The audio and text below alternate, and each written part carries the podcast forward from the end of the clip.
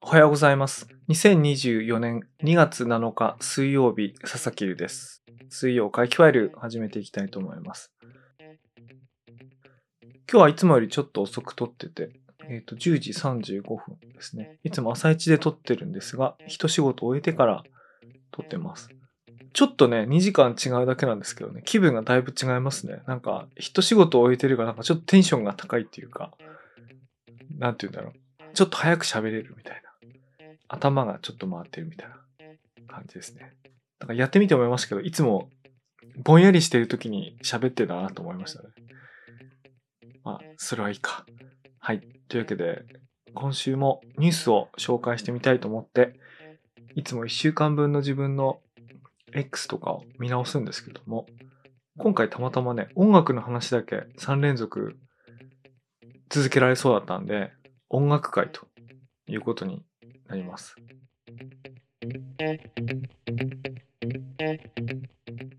まず一つ目です。安田成美の風の谷のナウシカリメイク版2024年バージョンですね。これがついに配信されました。これご存知のようにというか、細野晴臣がプロデュース、作曲した曲なんですけども、それをですね、40年ぶりかな？えっ、と、これは劇場公開40周年を記念してリメイクデジタル配信した。これが1月31なんですけども、なんか事前のニュースでは、あの細野さんがですね、自分の中に狂気を感じるほど磨いて磨いて磨き抜いたと。まあ何度もミックスをやったっていうことなんですけども、それですごい楽しみにしてたんですが、なんかね、思いもよらないアレンジで、なんて言うんだろうね、こう、アンビエント、アンビエントっていう言葉も便利すぎますけども、うんと、不定のビート、なんか環境音、そういうものの中で安田成美が風に揺られる草のように歌ってるみたいな。で、だんだん曲っぽくなるんですけど、へえ、こういう、へえ、こういうって感じですけど、まあ、後半最後曲の方になってって、で、一番終盤の方はですね、あの、オリジナルのイントロなんかがサンプリングされて使われてて、まあ、昔のやつよく聞いてた人なんかは、わーって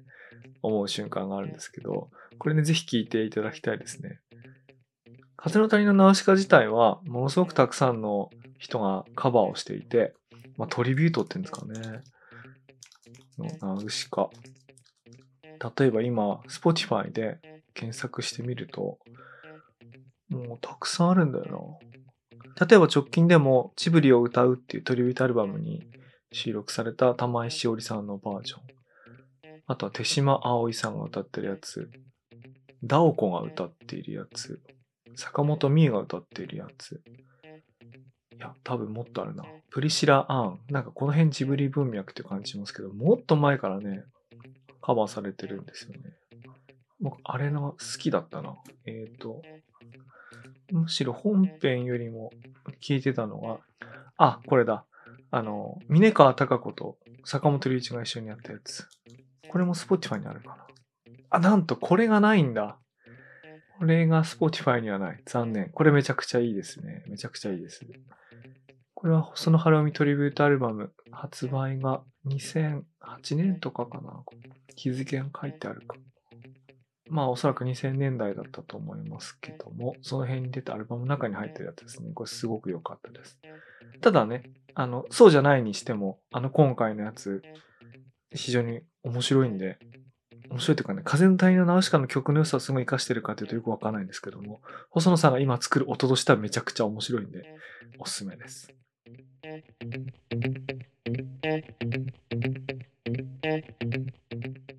二つ目のニュースです。まあ、ニュースっていうかね、二つ目。これは私がメディアヌップでもたまに言及するんですけれども、ランプっていうバンドがありまして、そのランプの染谷太陽っていうリーダーが、ファインダースのインタビューに答えた、海外進出20年史っていうね、えー、タイトルっていうかテーマでインタビューを受けてます。もうランプっていうのは、日本のインディーズ音楽の中でもう大人気っていうか、少数の人に大人気のバンドとして僕も本当一時期もランプしか聴かないって思うぐらいこう熱狂した時があるんですけどもなんかあんまりこうヒットしないっていうかヒットしなかったんですよね。で、それを本当にこうね、胸を痛めるような気持ちでファンは持ってまして、もう本当に素晴らしい宝石のような音楽を作る人なんで、なんとか彼らがアルバイトしなくても済むような音楽だけで飯が食えて、できることならば長く音楽活動を続けて充実した作品を作ってほしいとこう願いながらも、まあやっぱりその、アルバイトと掛け持ちでずっとやってるみたいなのがこう、ソーシャルメディアとかインタビューの端々からずっとわかるっていうのは十何年続いたんですけども、まあその Spotify とか TikTok とか YouTube とかのおかげで、もう海外にものすごくたくさんのリスナーができて、で、今では海外の方がツアーの動員数も多くて、再生数なんか当然多くて、今では配信から入ってくる売り上げだけで暮らせるようになったっていうことだそうなんですね。でこれちょっとあの秘密があるみたいで、その彼はインディーズでこの最初デジタルで配信するときに、その時は iTunes とかだと思うんですけども、デジタルでの売り上げのそのレベニューシェアの割合が高い契約になってたそうなんですね。だから今のメジャーのアーティストが Spotify で聞かれても全然売り上げにならないとかっていうことをよく訴えますけども、まあそれはメジャーレベルとそういう契約になってるからなんですけど、彼らはインディーズっていうか独立、ほぼ独立に近いアーティストとして配信の時の高い両立を勝ち取っているっていうことも相まって、その Spotify で、まあ、月間リスナー数230万人とか出てるんですけども、その、それでこう暮らしが立てられるようになったと。ということは、さらに今後充実した作品が望めるんじゃないかってことでね、すごいワクワクするインタビューでした。ただね、あの、中身はね、相変わらずで、すごくあの、可愛いエピソードがいっぱいで、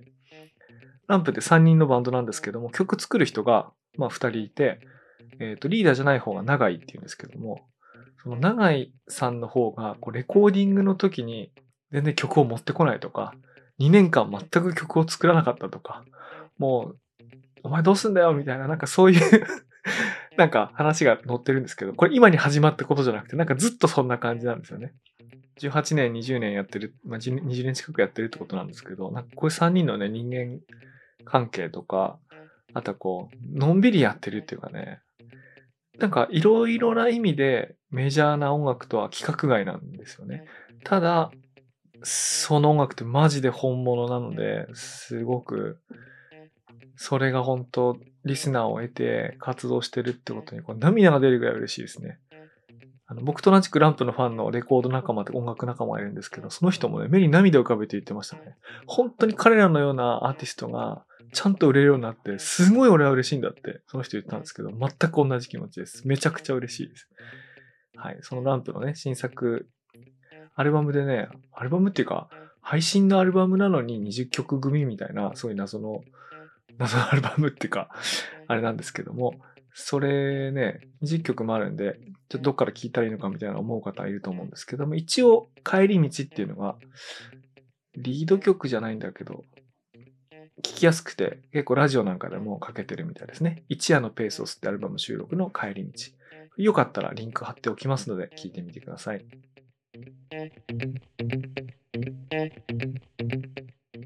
最後ですね。これは2月4日の記事で、どこの記事だろう。これ Yahoo ニュースに直接投稿されてる記事かな。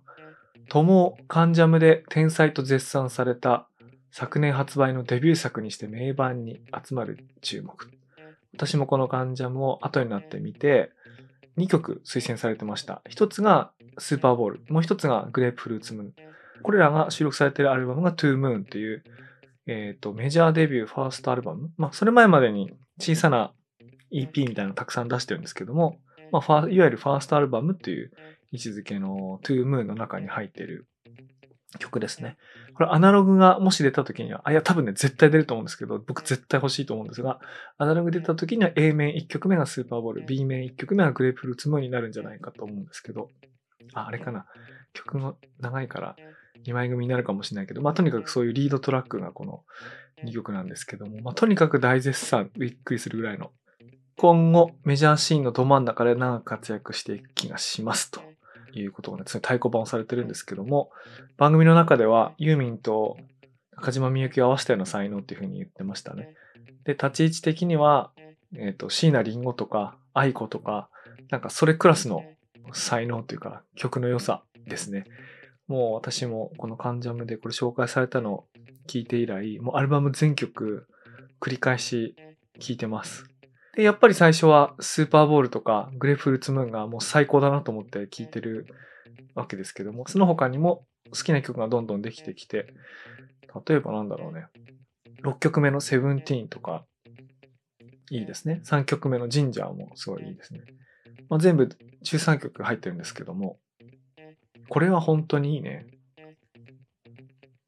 いや、これ本当にいいですね。